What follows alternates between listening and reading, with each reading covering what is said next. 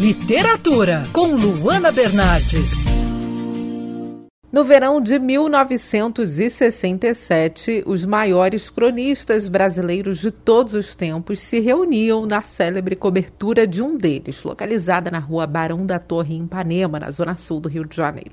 O motivo para o lendário encontro, imortalizado pelas lentes do fotógrafo Paulo Garcês, era nobre. Realizar um ensaio fotográfico para divulgar os primeiros títulos da recém-fundada editora Sabiá, que funcionou entre 1966 e 1972. Faz parte da história da nossa literatura.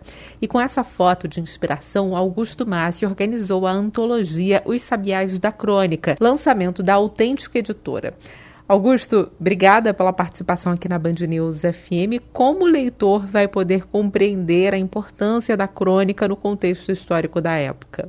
Olha, a distância temporal parece grande, mas eu diria que uma parte daquele espírito é, que caracterizou os anos 60, é, ele está um pouco sendo agora revivido, no sentido de que as pessoas é, queriam um Brasil mais próximo daquele período.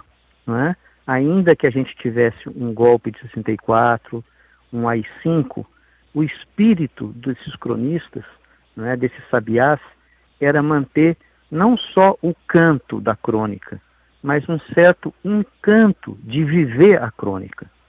Eu tentei nessa antologia justamente é, caracterizar um pouco é, essa experiência cotidiana que acontecia no Rio de Janeiro, que a crônica poderia às vezes vir na forma de um poema, poderia vir na receita de uma feijoada, poderia ser subir o morro, escutar o cartola cantar, vamos dizer, na mangueira, não é? é eu quis fazer, dado o quadro que nós temos atual do país, algo que recuperasse um espírito muito crítico e combativo, mas ao, ao mesmo tempo com uma certa alegria de viver, como se a gente não fosse tomado simplesmente pelas questões adversas. E a crônica é um gênero, talvez, que facilite é, esse tipo de contato com o leitor, porque ela está presente no jornal, ela está do lado das piores notícias, às vezes, e ela é um refresco, não é? Sem deixar de perder uma consciência crítica, ela é um alento para a gente, porque ela tem uma voz mais humana dentro do jornal. E ela fala muito com o nosso cotidiano, né? Ela tenta aí tocar as pessoas de alguma forma, com alguma semelhança aí no, no dia a dia, né? Acho que é muito disso e provavelmente o leitor vai entender melhor é, a, aquela época, né? A, a, a história, a vivência daquela época. É, eu tinha medo de que ela se tornasse é, uma antologia nostálgica. Né? Eu acho que a gente tem que aprender com o passado e não só querer retornar ao passado. E eu acho que, de alguma maneira, essa antologia ela tocou as pessoas. Né? O, o volume está assim, surpreendendo do ponto de vista de uma repercussão. Ele saiu no final do ano passado é, e ele já está já tá caminhando para a terceira edição. Então, é, muitas pessoas me mandam mensagem, comentam e falam exatamente desse aspecto, de que há aqui uma amizade entre os cronistas, um clima, vamos dizer, artístico, é, literário, musical, cinematográfico. Essas pessoas todas, de alguma maneira, elas podiam discordar, discutir. Às vezes você pega, por exemplo, a crônica do Carlinhos Oliveira, é? que é o que fecha o volume, que era o mais jovem de todos. Então, ali, pelo jeito, a gente via que o clima no Antônios, né, no restaurante, no bar, assim, era de grandes discussões, mas as pessoas não perdiam amizade, elas não deixavam de conversar, não deixavam de procurar de novo, sentar na mesa, e eu acho que esse é um momento importante, então, da gente recuperar, da gente conseguir, é, de alguma forma, discutir as questões que hoje são muito presentes, muito marcadas e que todo mundo fala de uma certa intolerância, é, a crônica tem um certo humor, ela traz exatamente essa voz que é um tom lírico, muito próximo da poesia. Não é à toa que vários desses cronistas foram poetas, que é o caso, por exemplo, do Vinícius, do Paulo Mendes Campos, não é? e alguns que são citados ao longo da antologia, o caso da Cecília Meirelles, é, do Carlos Drummond de Andrade, que não estão diretamente na antologia, mas são muito mencionados, além do Manuel Bandeira. Então, há uma tradição brasileira literária muito bonita, que é essa relação um pouco fraternal entre o discurso lírico, a poesia, a alta poesia modernista e esses cronistas dos anos 60. E como você organizou essas crônicas? Como foi organizar esse trabalho? Ah, isso deu trabalho. foi, foram três anos de, de pesquisa.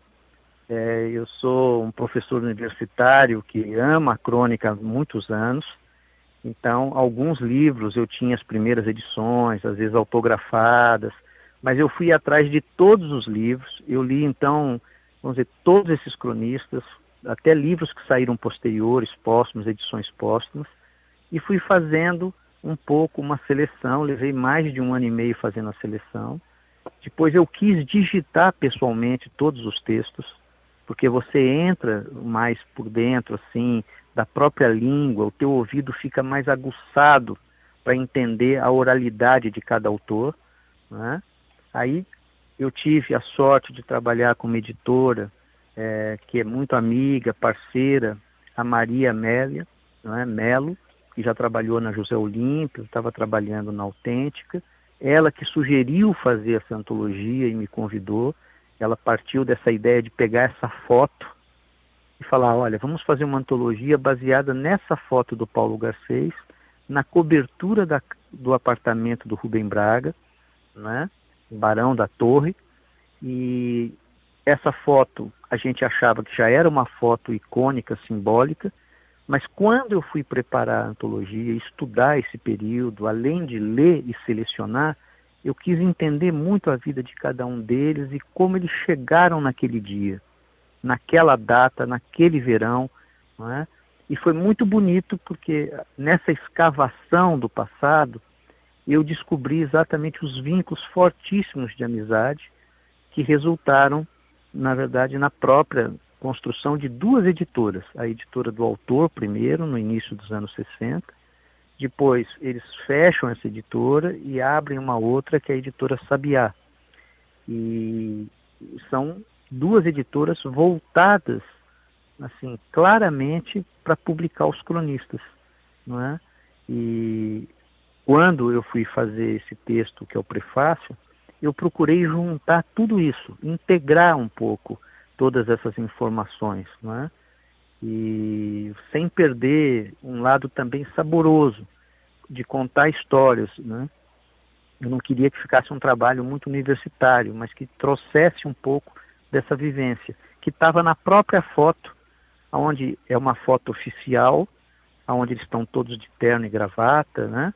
E de repente você vê numa das fotos, acabada a sessão oficial, aparece um Chico Buarque novinho, na época que ele estava fazendo sucesso com a banda, é, e nesse momento é, eles vão tirando as gravatas, vão tirando os paletós, vai vendo uma grande descontração.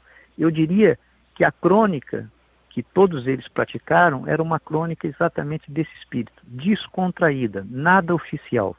A editora era oficialmente a editora dos cronistas, mas a crônica que eles escreviam era uma crônica que estava próximo do nome da editora, do Sabiá, do canto do Sabiá. E essa foto foi muito importante para a fundação, né, para a história da, da editora Sabiá. Você pode falar um pouquinho sobre isso? É, é, é, bonito esse aspecto, né? Vamos dizer, de você pensar nas fotografias, é, quando você às vezes olha uma foto e você inicialmente não sabe que aquilo vai ser um momento tão histórico. Eu acho que eles tinham consciência que era uma, um dia importante para eles naquele verão que estavam inaugurando a editora. Mas ficou realmente uma foto dessas icônicas, com muita força de evocação em que estão todos reunidos e passando o bastão para o Chico Buarque. É? é como se ali naquela foto os velhos cronistas da letra escrita, impressa em jornal, eles estavam passando o bastão para um outro tipo de crônica, que é a crônica musical, né? e a geração do Chico, do Caetano, do Gilberto Gil, ela soube depois retratar os anos seguintes, né? Os anos 70, os anos 80, 90, marcaram. Isso está muito presente realmente é, numa experiência coletiva. Então, aquela foto que parecia um acontecimento individual para aquelas pessoas, a gente olhando ela hoje, a gente percebe que ali realmente é um marco histórico, é um momento decisivo da vida cultural brasileira ligado a este gênero tão brasileiro que é a crônica. Augusto Massi, organizador do livro Os Sabiás da Crônica, obrigada pela participação aqui na Band News FM. Eu que agradeço. Quer ouvir essa coluna novamente? É só procurar nas plataformas de streaming de áudio. Conheça mais dos podcasts da Band News FM Rio.